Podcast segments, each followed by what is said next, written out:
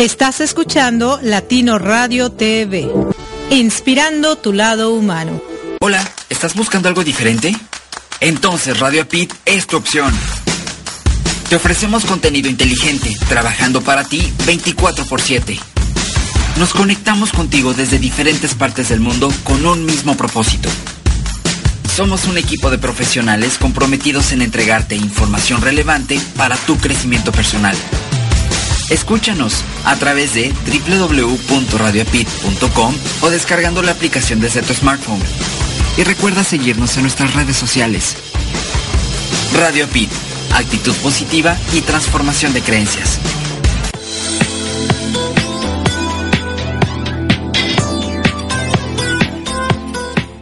Definitivamente el micrófono es adictivo y ser locutor es una gran experiencia.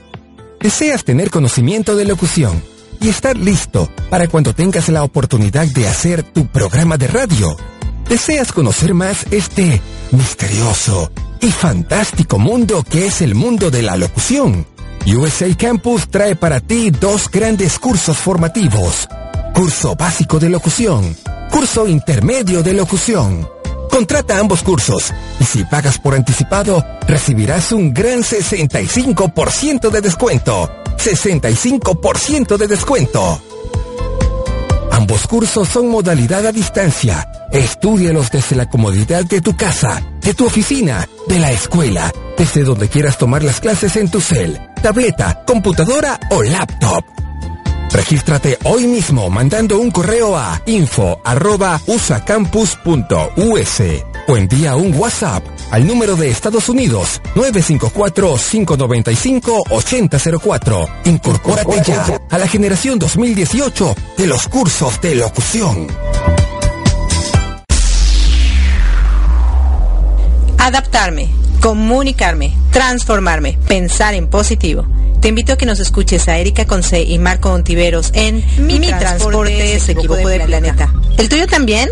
Sintoniza www.latinoradiotv.com.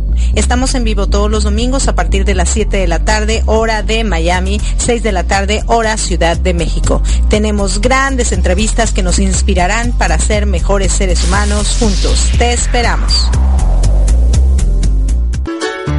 Hola queridos amigos de Radio Apit, te saluda tu coach, soy la Orellana desde Lima, Perú y les doy la más cordial bienvenida a su programa Crecer para Trascender, donde juntos nos inspiramos para la acción. Los invito a escucharnos y participar del programa todos los domingos 8 pm, hora en Florida y 7 pm, hora Perú, México. Ahora también a través de latinoradiotv.com. Recuerda, hoy puede ser un gran día para empezar.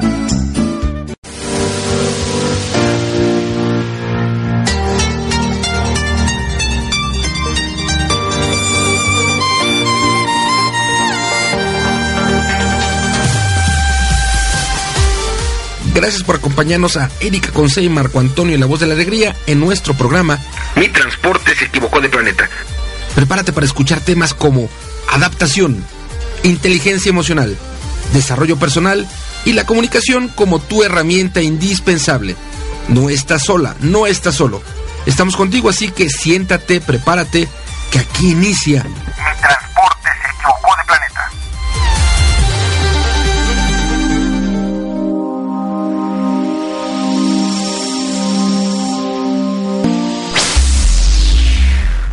Hola, ¿qué tal, queridos radioescuchas? ¿Cómo están? Espero que se encuentren muy, muy bien en este dominguito 9 de noviembre, de noviembre, 9 de septiembre del 2018. Ya me quiero ir a noviembre.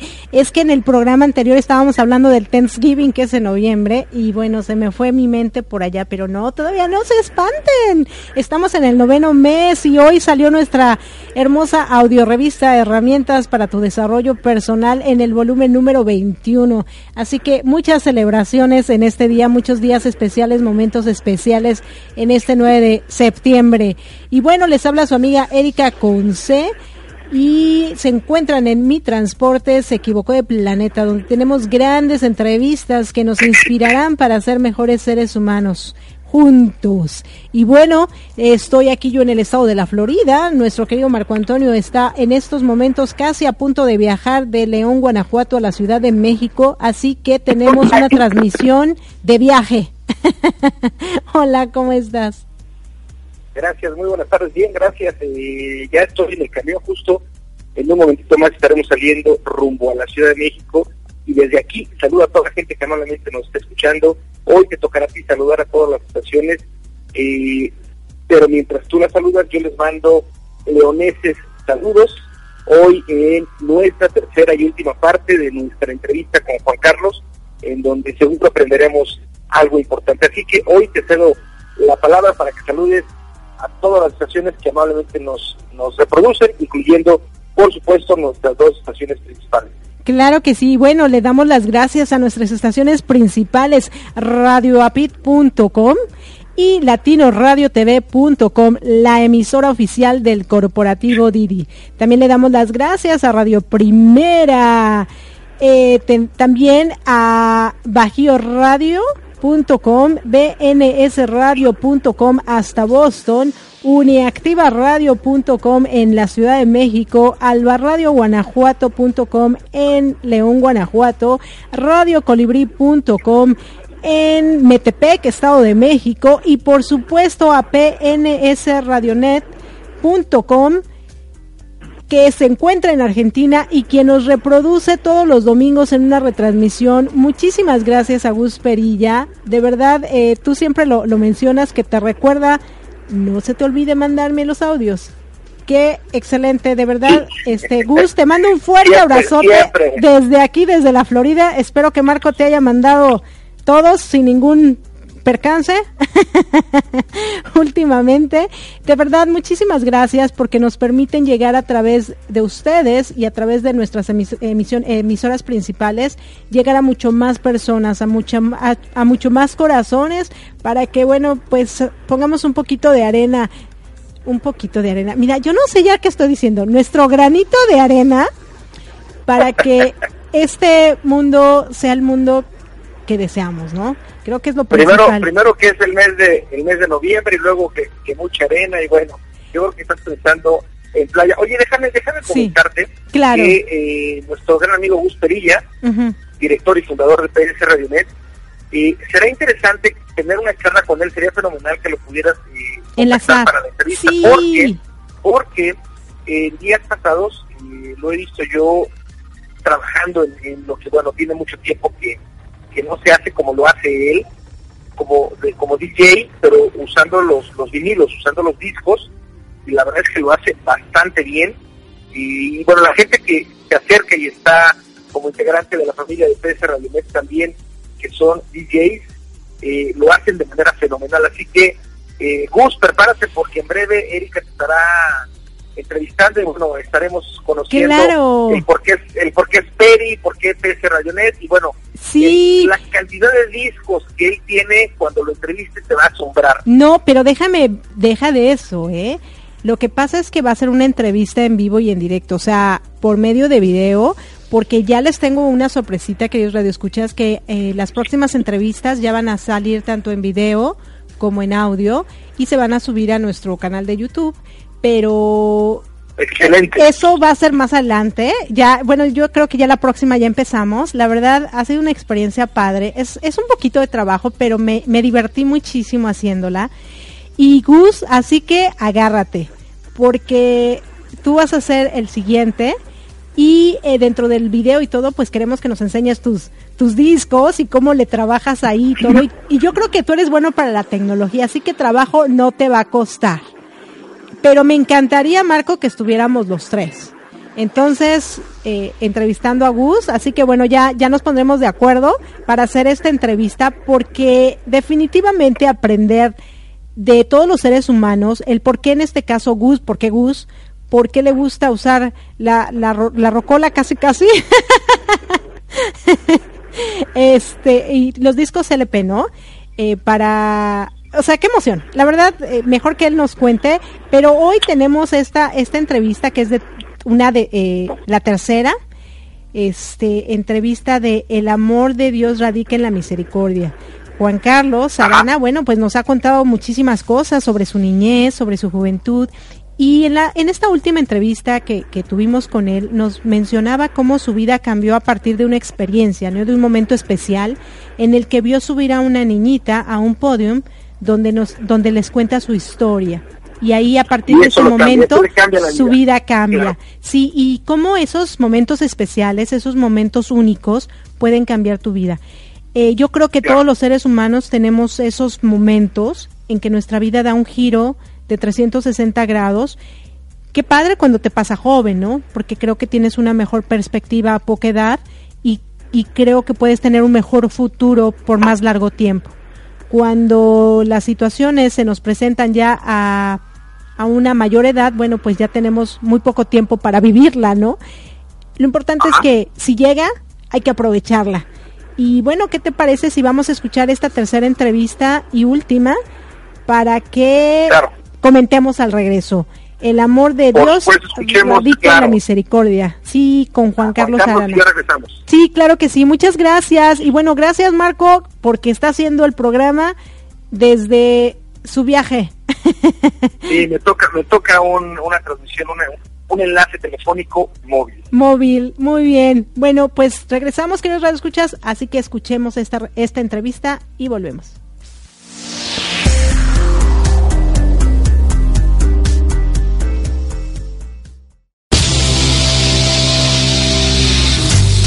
Estás escuchando Mi Transporte se equivocó de planeta. Pensado en ti y por ti. Continuamos.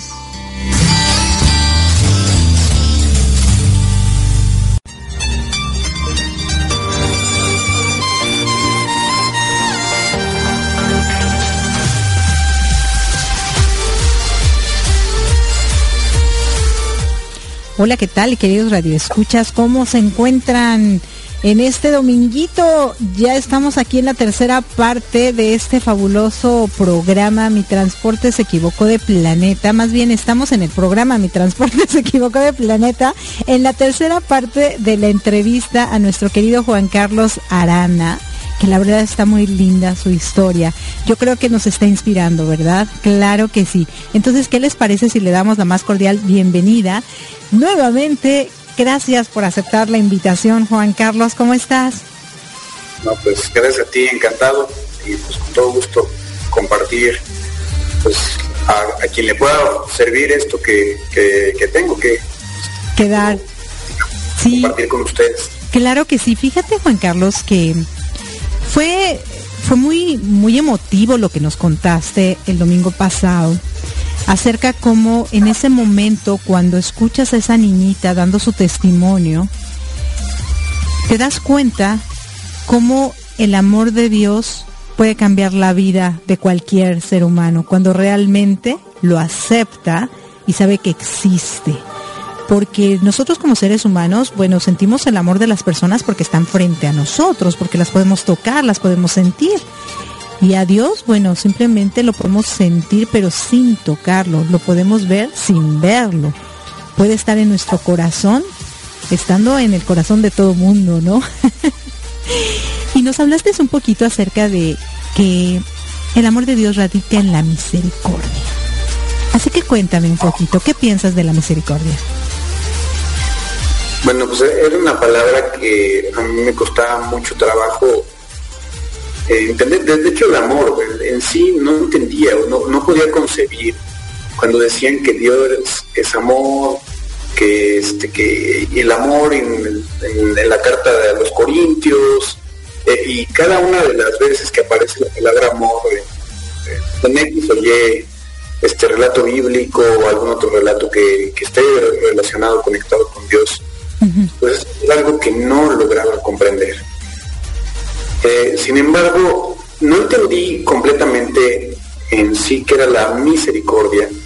O sea, sabía perfectamente el significado de dónde venía, ¿no? Porque pues estudié latín y griego. Ok. Y, sé que viene de miser, o sea, pobre. Y, y cordis, que es corazón. Es decir, por traducirlo de una forma como más adecuada es apiadarse del pobre, del, del, desdichado. ¿no? Eso es misericordia o también hacer el corazón, también puede también puede notar el hacer a tu corazón sencillo, eh, simple, porque inclusive Cristo mismo dice, que no sea como niño no entra en el reino de los cielos.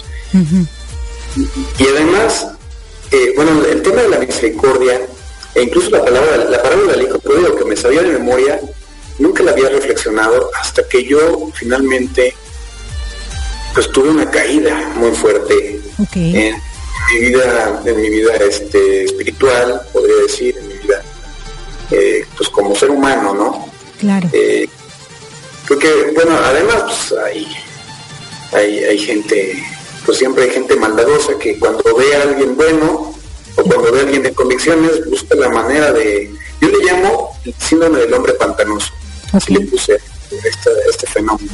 Okay.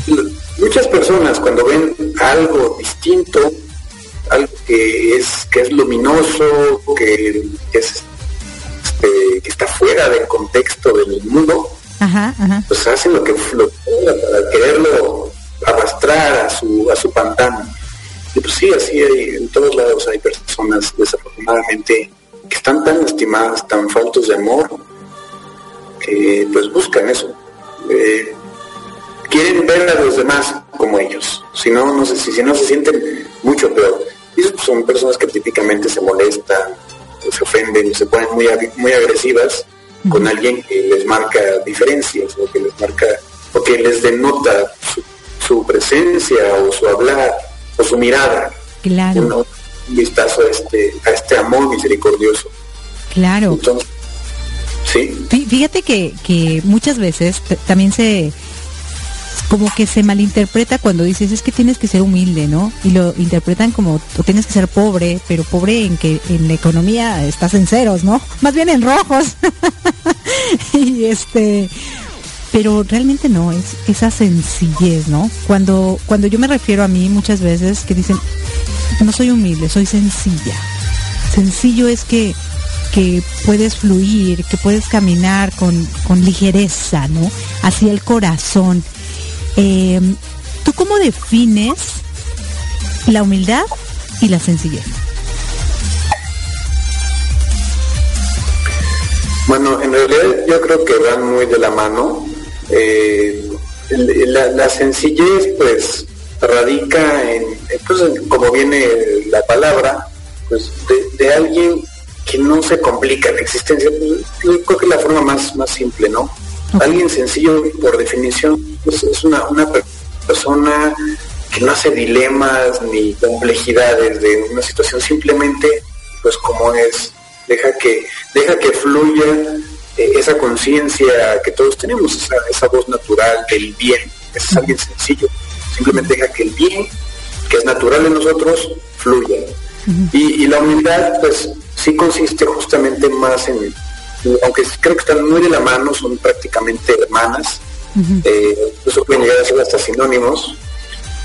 Eh, pues la, humildad radica en pues, reconocer nuestras limitaciones, ¿no? Hasta dónde somos, este, quiénes somos, pero también implica eh, pues ver, digamos, toda, toda la entidad, todo el ente. Es decir, la humildad también implica el reconocer nuestras virtudes, para así como entender que tenemos defectos y trabajarlos. Creo que esa es la mejor definición. Bueno, lo que yo he entendido a, raíz de los golpes que me he dado y de lo que he leído, eh, eso es lo que entiendo por ambas palabras. Me encantó tu definición, me fascinó. Yo creo que nuestros queridos radioescuchas también, fíjate que para que no se relacione tanto con, con la parte monetaria, la humildad es reconocer nuestras limitaciones y nuestras virtudes. Qué hermoso, me encantó. Y ser sencillo es escuchar la voz natural del bien. Me encantó, gracias. ¿Sabes que, me encantó? Y te voy a dar unos créditos por ahí cuando escriba mi audioartículo próximamente, porque está muy bonito.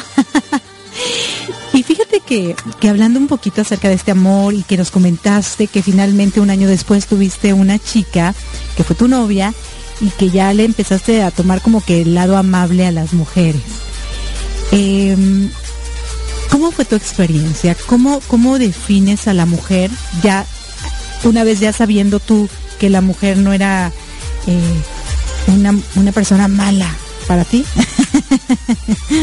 sí, lo, lo, que sucedió fue que a raíz de este eh, momento, de esta, esta conferencia, este testimonio de la, de la pequeña, pues vienen a mi mente muchas, muchas imágenes muy claras. Y para empezar, y justamente está muy vinculado con la humildad, la sencillez. Porque Cristo se manifestó en la sencillez de, una mujer, Y de hecho, nada hubiese sido posible de no haber sido por el sí de una mujer. Y la criatura más grande entre, entre todos los seres humanos, lo entendí en ese momento, era una mujer. O sea, la, más grande de todas las criaturas que Dios hizo fue una mujer, que a ella le concedió la gracia de ser exclusivamente madre del Salvador. Y, entonces también entendí, y dije, bueno, no solamente está María, sino también pues mi madre y todas las mamás. las mujeres tienen una capacidad única que no tiene el, que no tiene el hombre y es la, posibilidad de ser co-creadoras con Dios. Nada más más grande, el don más impresionante es el, de, la feminidad eh, y todo lo que acarrea. Entonces empecé a, entender y además incluso cuando uno piensa en la ternura, en la bondad, en, la misericordia, en, todas esas cosas, inmediatamente evoca una figura femenina. No necesariamente está relacionado con el sexo femenino, eh, digo eso ya después, obviamente lo, maduré. Claro. Pero esto me quedó, ¿no? Incluso, eh, pues me voy a adelantar un poco a lo que después comprendí. Y hay un cuadro de Rembrandt hermosísimo e ilustra de una forma perfecta precisamente este concepto que es justo su cuadro del hijo pródigo, en el cual vemos que el padre tiene una mano femenina y una mano masculina. Obviamente Dios no es ni masculino ni femenino, Dios no tiene, no tiene sexo, pero eh, para nosotros los seres humanos, para poder comprender o, compenetrar más en estos misterios del amor, de la misericordia, de la bondad, de la es más fácil si lo hacemos a través de la figura de nuestra madre o de una figura femenina que de una figura masculina.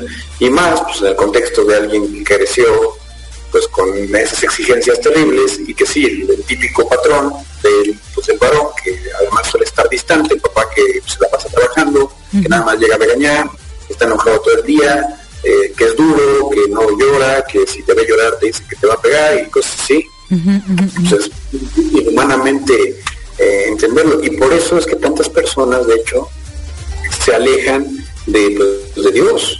Porque Padre, Dios Padre, inmediatamente lo ven, lo perciben como erróneamente se, se difundió por ignorancia, como pues, un Dios justiciero, o castigador, cruel, cuando no es así, para nada es así.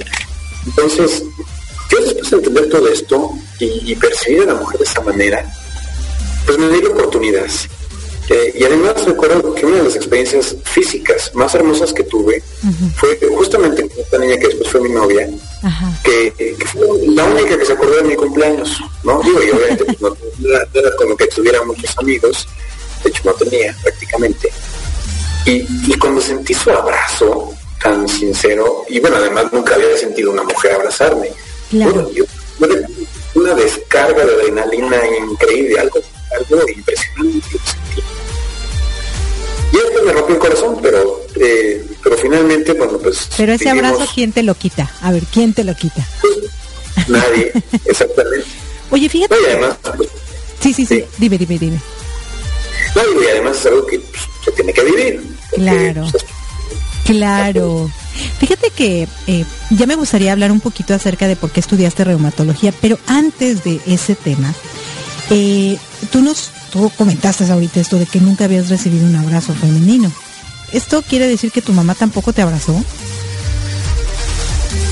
Pues, tal vez lo hizo cuando era niño, pero... Eh, y bueno, sí, lo hacía cuando cumplía años, pero era era como, pues, como, como dijéramos, muy X, ¿no? Ah, ok. No cálido. no se sentía. Porque, o sea, sé que mi mamá me ama, sin duda alguna, nunca me ha dejado de amar, pero ella también, como tenía tantas heridas, y fue una, una mujer igual que le exigieron muchísimo y fue hermana mayor también y de pues una educación pues de pueblo súper así estoica, dura, ¿no? Entonces pues obviamente no podía dar más. Claro. Y, pues era eso. Pues, pero así un abrazo así de así de largo y tendido, no pues mm, pues no. Ya después cambiaron, cambiaron afortunadamente.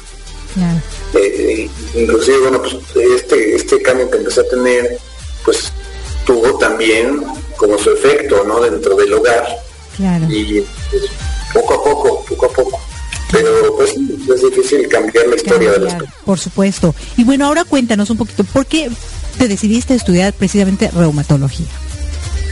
Bueno, pues una vez que empecé a, a ver pacientes, pues ahí fue donde dije, definitivamente es lo mío.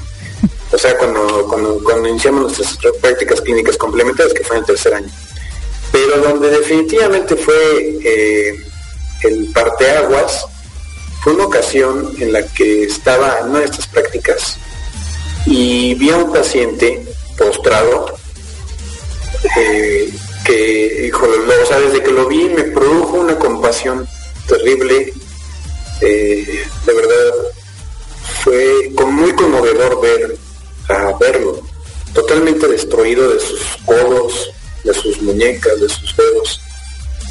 Eh, tenía todos los efectos adversos de los, los glucocorticoides, una, una obesidad del tronco de la, de la cara. Y, y, me dice, doctor, doctor, por favor ayúdeme. Y pues yo me acerqué y le dije, dígame en qué le puedo ayudar. Acérqueme el pato porque no puedo ponérmelo para orinar.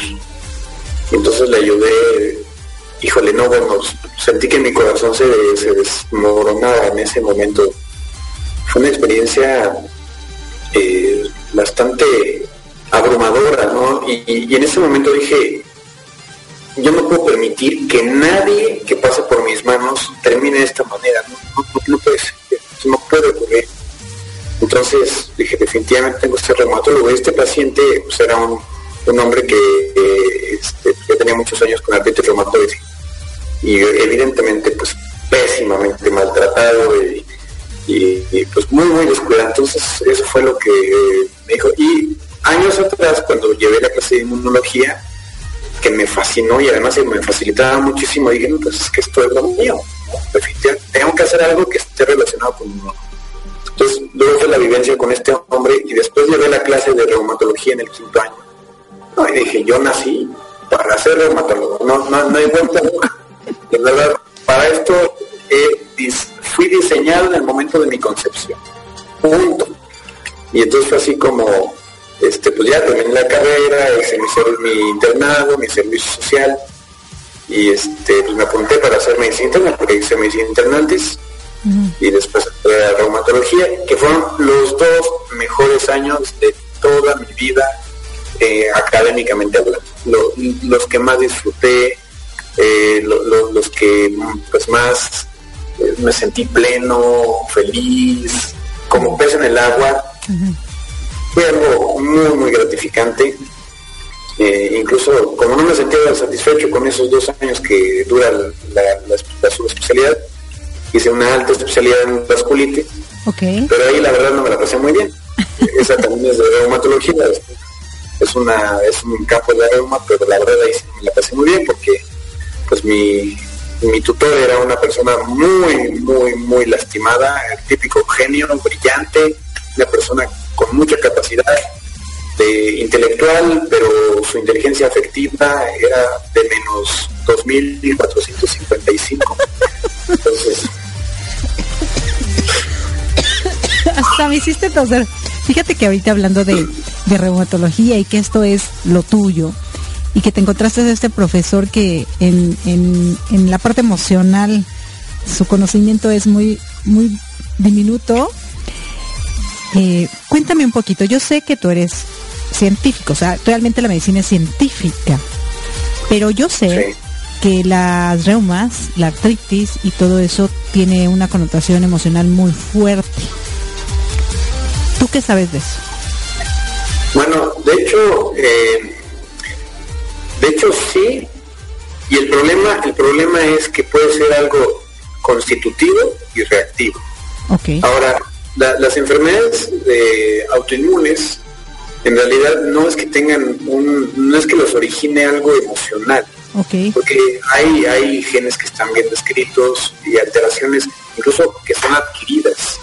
El detonante habitual, los detonantes mejor conocidos son las infecciones, la obesidad, el tabaquismo, eh, algunas otras sustancias este, tóxicas, como por ejemplo el sílice, el, polivinilo, eh, este, bueno, una serie de, sustancias e inclusive en, algunas enfermedades reumáticas también hay algunos fármacos que pueden precipitarlas. Okay. Eh, lo que sin duda contribuye a que la enfermedad se, eh, digamos, la, el dolor se experimente de manera distinta, ¿no? Y desde luego que un estrés psíquico intenso puede hacer que la enfermedad este, experimente una exacerbación por, eh, las consecuencias que tiene a nivel cerebral, pues, las, emociones, pues bien sabemos, en el cerebro se manifiestan en el sistema límbico y el sistema límbico pues tiene una traducción de neurotransmisores que a su vez tienen una repercusión orgánica en, los órganos diana. Entonces, eh, eh, sí es, una situación muy interesante e inclusive hay sustancias que producen las, las mismas células este, que están, digamos, desordenadas en el sistema inmunológico que conducen a desórdenes emocionales, sobre todo psiquiátricos como la depresión, que está bien estudiado el papel de la interleucina 6, el factor de necrosis tumoral, el interferón gamma, este, e inclusive en modelos de, este, modelos de animalitos se ha visto que conduce a, desarrollar problemas de la conducta cuando se les inyecta estas citocinas. Pero también eh, los pacientes, por su condición, pueden desarrollar, obviamente, por la percepción y por el sentirse incapacitados, pues desarrollar temas emocionales. Pues, obviamente, pues si yo estoy adolorido todo el tiempo, si no puedo trabajar, si no puedo comer bien, si no puedo bañarme, vestirme, si necesito que alguien me esté ayudando, pues claro que eso me va a conducir a tener este, una reacción emocional, ¿no? que puede ser depresión, ansiedad, eh, etcétera. Claro. Entonces, y pues hay fármacos que pueden contribuir a que estas cosas se empeoren, por ejemplo, los glucocorticoides a, dosis, eh, sobre todo dosis elevadas, me refiero prednisona este, budesonida o alguno de estos, cletametasona, etcétera, eh, cuando son utilizados de manera irresponsable, eh, pues también pueden llevar o conducir a, precipitar problemas emocionales por el efecto que tienen sobre el funcionamiento de la corteza cerebral. Entonces, sin duda alguna, este, la parte emocional es muy importante y de hecho debe atenderse siempre. Todos los pacientes de enfermedades reumáticas se les tiene que poner atención en esta parte y trabajarse porque muchos de ellos pues sufren esta comorbilidad y deteriora notablemente la posibilidad de entrar en remisión o disminuye la posibilidad de entrar en remisión y deteriora su calidad de vida profundamente, así como sexual, este familiar, etcétera. Claro, fíjate que, que ahorita con todo lo que nos contabas y, y la, hablando de la parte de Dios, la parte científica y, y la medicina y lo emocional, ¿cuál es el peor caso que te ha llegado? ¿Cómo ha terminado? Y si también ha influido tu creencia en Dios en el proceso para con esa persona. Pues sí, yo creo que sin duda el, el tener una convicción en Dios este, ayuda muchísimo en quien, bueno, cuando realmente es una convicción, eh, pues eso de, pues auténtica, veraz, que es que nace, nace desde la conciencia y no desde la tradición o la imposición, porque yo creo que eso sí es muy importante. Eh, ayuda muchísimo porque te permite ver que estás interactuando con una persona, no con una articulación o con una, con una faja de billetes, ¿no? Porque desgraciadamente eso sucede. Y, este y sí me ha permitido incluso resolver obviamente pues con, con, esa misericordia y esa compasión me ha permitido resolver casos que llevaban años que estaban dando vueltas no y que nadie les resolvía la, situación el caso más impresionante cuanto a lo aparatoso es el de una mujer que la primera vez que yo la conocí llegó en silla de ruedas. Tenía una obesidad mórbida, o sea, ella pesaba, pesaba casi 200 kilos, este, y medía, medía unos 57, entonces pues era una, obesidad muy importante. Claro. Con un dolor profundísimo, o sea, e, ella incluso con su rostro encorvado, su, su mano siempre puesta en la frente por el dolor que la, que la desmoronaba, ¿no? La desmoralizaba. Y fue hermosísimo el poder con profundizar en ella, interrogarla, buscar, expurgar, ver todas las, cosas que estaban relacionadas las emociones tenían bastante que ver, situaciones de su infancia, situaciones con su pareja.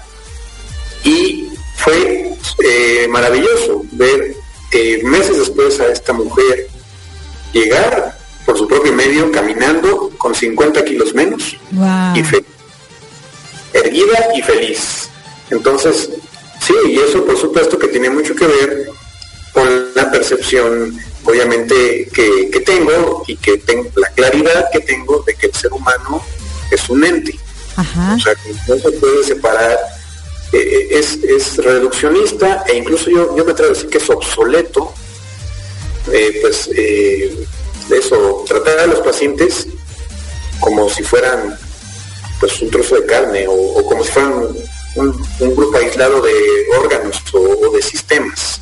Entonces el ser humano debe verse como ser humano. Y, eso, eso, pues, obviamente parte de mi perspectiva y, mi, convicción, ¿no? De que pues, somos hijos de Dios. Claro, wow.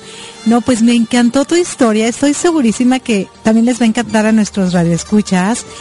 Y te quisiera pedir ya por último para cerrar, este tercer bloque muy nutritivo, que les dejes un mensaje a nuestros radioescuchas.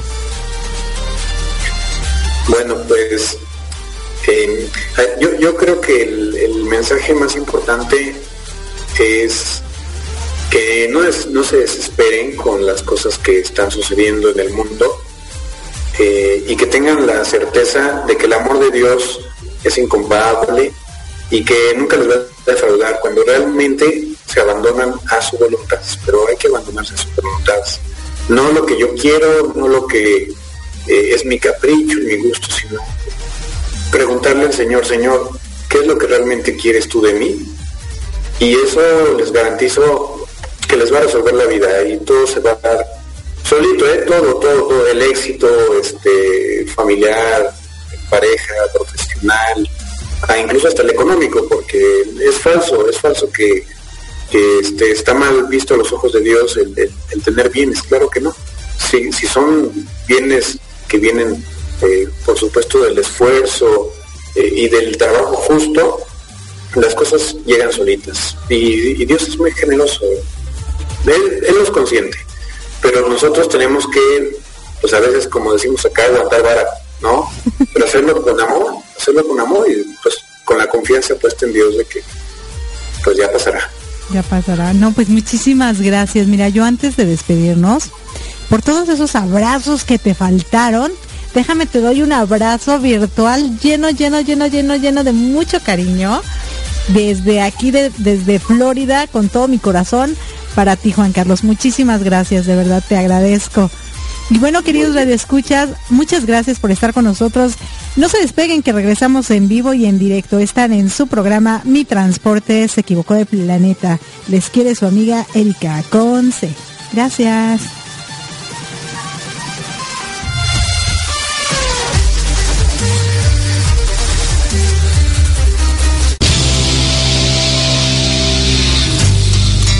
Escuchando Mi Transporte se equivocó de planeta pensado en ti y por ti. Continuamos.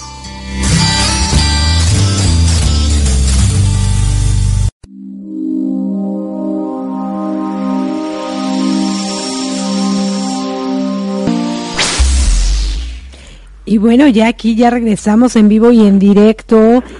Este, la verdad muy muy padre esta entrevista. Yo me quedé con esto de los abrazos. Marco, ¿tú fuiste un hombre al que abrazaron mucho de niño o al que abrazaron en su vida en general? Eh, otra vez porque no escuché bien. Eh, hablando de los abrazos, ¿tú fuiste un niño al, que, ah. al que abrazaron de niño, al que abrazaron en general mucho o no? Fíjate que más o menos. Eh, eh, sí, en la familia, mi padre más eh, distante, mi, mi mamá no, pero yo me formé dentro del escultismo, dentro de los scouts, entonces, y por eso digo más o menos, porque era, era una situación como, como de amigos, como fraternal, sí en casa, quizá no tanto, pero bueno, hay un, un número que te dice que todos los seres humanos necesitamos al menos 12 abrazos diarios para sobrevivir. Ajá, claro. Sí. No todos, no todos lo recibimos, o lo reciben. Claro. Bueno, si alguna vez yo no me acuerdo con, con quién se habló acerca del escultismo y demás y que decían que en el escultismo pues también tenían su lado oscuro, ¿no? sí, que, sí, sí, que, que son muy agresivos a veces y rudos para que la gente aprenda, entienda, etcétera, ¿no?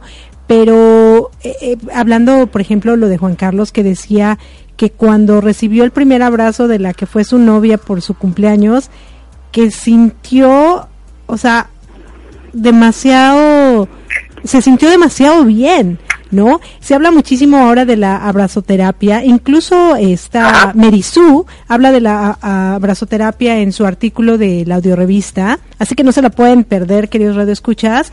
Escúchenla porque de verdad 20 artículos maravillosos y creo que este punto es muy importante, ¿no? cómo la afectividad que, que no recibes pues te hace pensar muchas cosas, ¿no? Juan Carlos de repente pensaba que las mujeres no eran para él y de repente una mujer le cambia su perspectiva, que era una niña, y en este caso también una novia que le cambia la perspectiva acerca del, de los abrazos, del cariño, del toque, ¿no? Este, creo que es algo fantástico, ¿no? Cómo todo cambio todo cambio que, que, pasa en tu vida tiene un efecto, ¿no? Y hablando acerca de, de esto que vimos en Improving Its Phone de, de momentos especiales, o special moments, a partir de que él ve a esta niña en esa conferencia, que la escucha, cambia. Y por lo tanto, ese cambio que se ve en él, se ve reflejado en su familia, y ahora nos cuenta que, bueno, la familia ya ha cambiado un poco, ¿no? A como era antes de hoy, porque todo empieza con tu cambio. Porque si tú cambias, es más fácil que tu alrededor cambie. Y después si tu alrededor cambia, pues el mundo cambia, ¿no? Pero si no hay cambio en ti, pues va a ser muy difícil ver cambios en los otros, ¿no? Claro. Sí, y luego, ajá, y luego fíjate que, que nos hablaba de, de, de que, de que muchos genios, que muchas personas, él tenía un profesor que era muy brillante, ¿no? Un genio, eh, pero que en la cuestión emocional, en la afectividad, el conocimiento es mínimo o nulo, ¿no? Y tú hablas mucho de una parte que dice parálisis por análisis, ¿no? La gente muy eh, cultivada, se puede decir, eh, no tiene emociones. O sea, es muy raro que encuentre esas emociones. Sí, fíjate que es una situación y que muchos tienen, no me incluyo porque no es mi caso, y aquellas personas que son altamente inteligentes, que tienen muy desarrollado el hemisferio izquierdo, y, cuando quieren hacer algo, en general, quieren que salga tan bien, tan bien planeado, tan bien ejecutado, que no lo hace nunca. Y esto es a lo que tú decías, se le conoce como parálisis por análisis. Entonces, eh, yo creo, yo, yo manejo una, una, le voy a llamar teoría, pero también podemos llamarle como una técnica y, más que, que sea el, parálisis por análisis, puede ser el hacer, corregir, aprender. de tal manera que eh, los que tenemos desarrollados el Ministerio de Derecho, que es la creatividad, que es la afectividad, es quienes eh, buscamos dar los abrazos, más que, más que detenernos, pues decimos, vamos adelante, lo haces, y bueno, mi teoría, mi, vamos a llamarle parte de mi metodología es hago, si no me sale como, como, como es, corrijo lo que tenga que ser necesario y dentro de esa corrección aprendo y lo, vuelvo a hacer. Entonces, bueno, hay, hay gente que es altamente inteligente que eh, en la parte emocional es complicado, le cuesta trabajo el dar un abrazo, le cuesta trabajo el emitir eh, a nivel emoción un, un te quiero o un quizá un te amo, un, depende de quién sea dirigido, con, con sentimiento, porque decirlo, bueno, no hay problema, uno lo dice, pero no lo siente, o difícilmente lo siente uno. Y este, la gente cuando eh, recibe un abrazo, una persona que no tiene esta costumbre, pues le rompes el esquema mental porque usas la parte afectiva que está albergada en el Ministerio de Derecho a una persona que bueno es altamente inteligente, que tiene muy desarrollado el hemisferio izquierdo y pues tiene estas conexiones neurológicas que le dicen, oye, te están abrazando, pero como no la reconoce, no sabe qué hacer. Claro, claro, este, y fíjate que también algo que, que es importante, muchas personas que estudian medicina son así, ¿no? Frías, no son como muy afectivas. Y, y este Juan Carlos nos mencionaba algo acerca de la convicción en Dios, ¿no?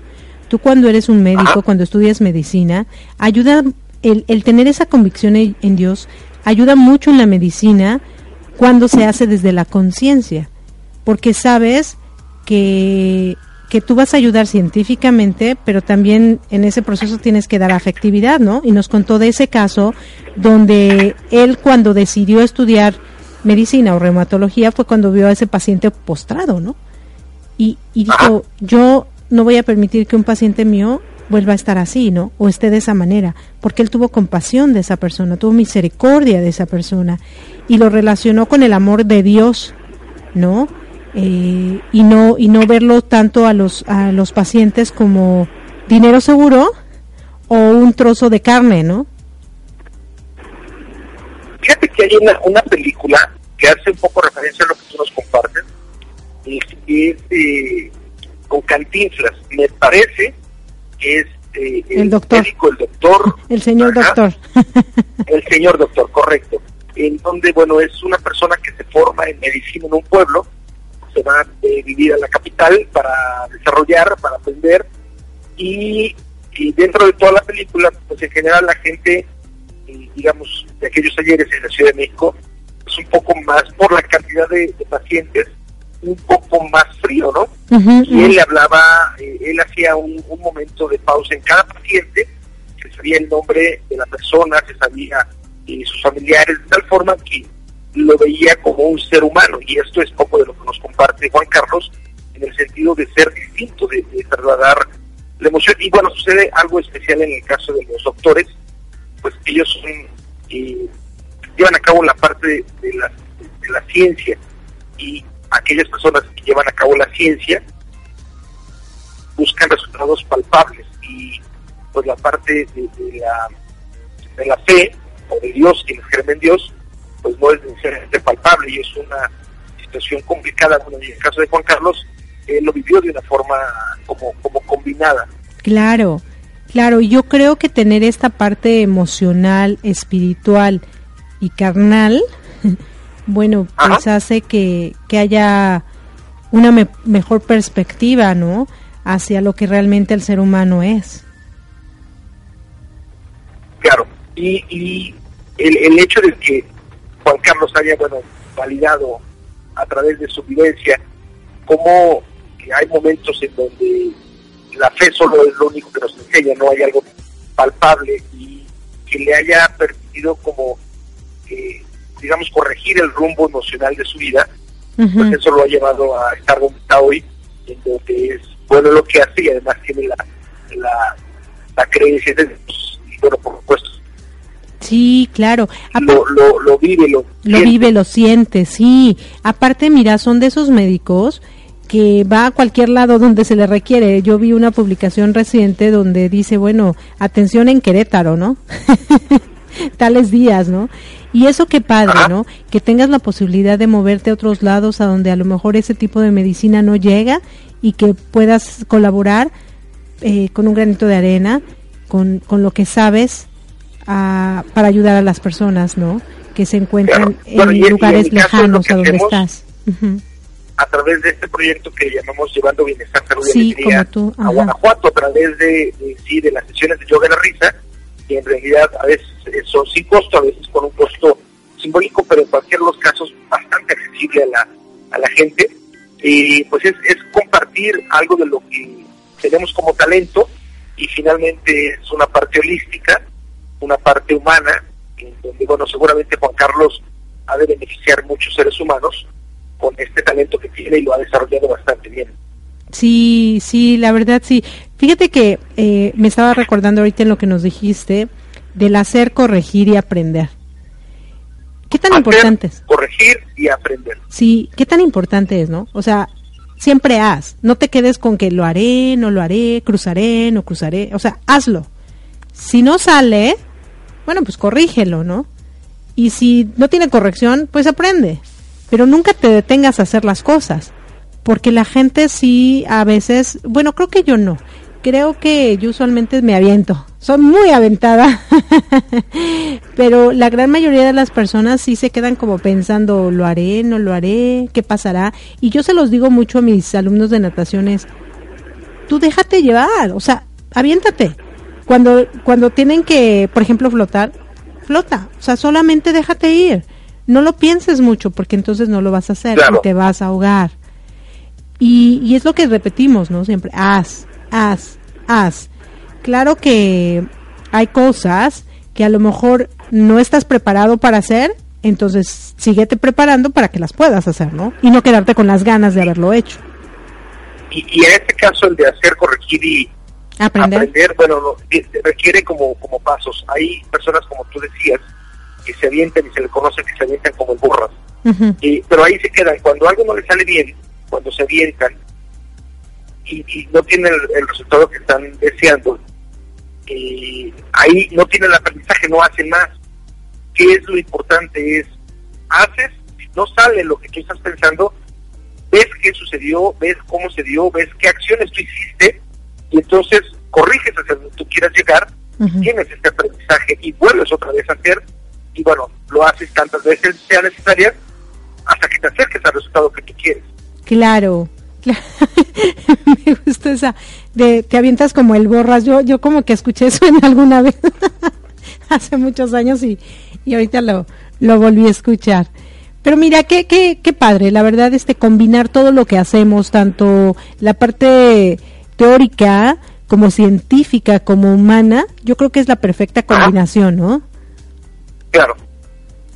Sí, Definitivamente, bueno, estamos acercándonos al final, ¿no? Ya de nuestro programa. Sí, ya, ya, ya. Que, si están escuchando la retransmisión el día lunes, en unos minutitos más, a las 10 de la mañana, tiempo del Centro de México, viene con nosotros nuestro amigo Jorge García, que nos comparte desde muy dentro. Y si nos están escuchando hoy domingo en vivo, en, en unos minutitos más viene nuestra amiga Zoila desde Perú y luego viene nuestra amiga Luz Amparo desde Miami y luego Rafa Reyes, colombiano, nacido en Colombia, malcriado en la Ciudad de México, con su programa también. Así que bueno, para terminar un rico domingo, hoy, 9 de septiembre, día que se libera el número correspondiente este mes de nuestra audiorevista Herramientas para su desarrollo personal. Sí, sí, bueno, muchísimas gracias, queridos radioescuchas. Yo los dejo con esta canción de Without You for King and Country. Eh, y pues muchísimas gracias. Nos escuchamos el próximo domingo aquí en Mi Transporte se equivocó de planeta con su amiga Erika Conce, un toque de energía y Marco Ontiveros, tu coach de la, la, felicidad. Muchísimas gracias de verdad por haber estado con nosotros y dejarnos entrar a su vida y a sus corazones. Reciban de mí un fuerte abrazo con calidez digital. Gracias, gracias. Hasta Gracias, chao. chao.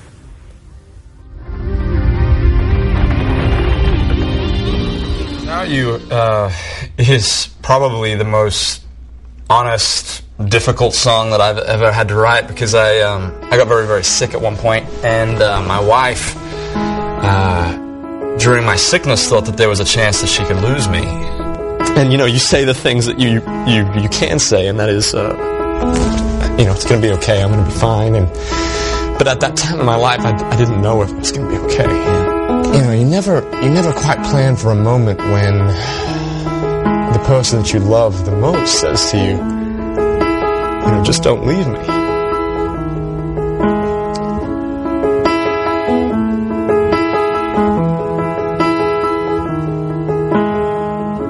What do you do when you don't get better? Strong arms get too, get too weak to hold her.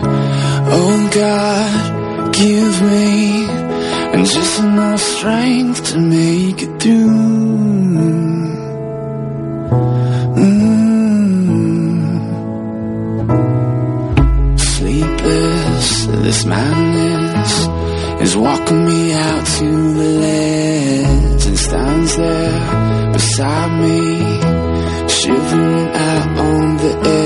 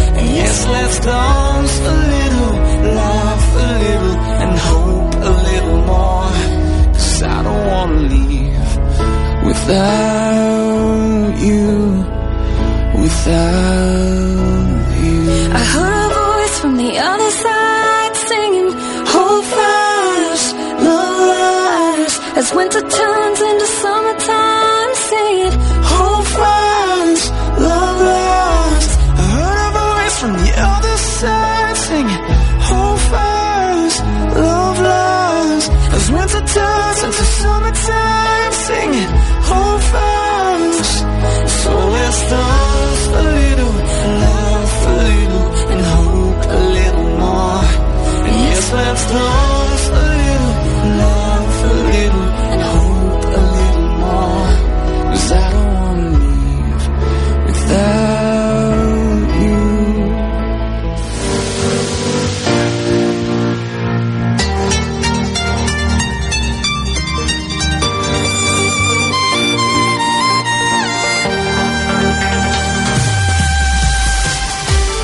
Gracias por acompañarnos a Erika Conce y Marco Antonio La Voz de la Alegría en nuestro programa Mi Transporte se equivocó de planeta.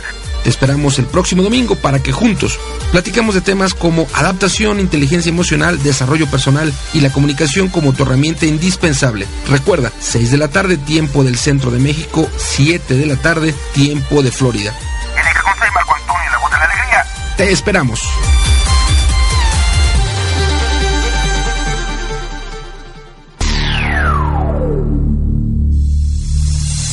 Amigos, soy Rafa Reyes, locutor del programa Felizmente Trastornada, donde citamos y profundizamos pensamientos de mentes exitosas, trastornadas y felices que han cambiado al mundo. Además de un fabuloso top 5 de distintos géneros, artistas, grupos, etc.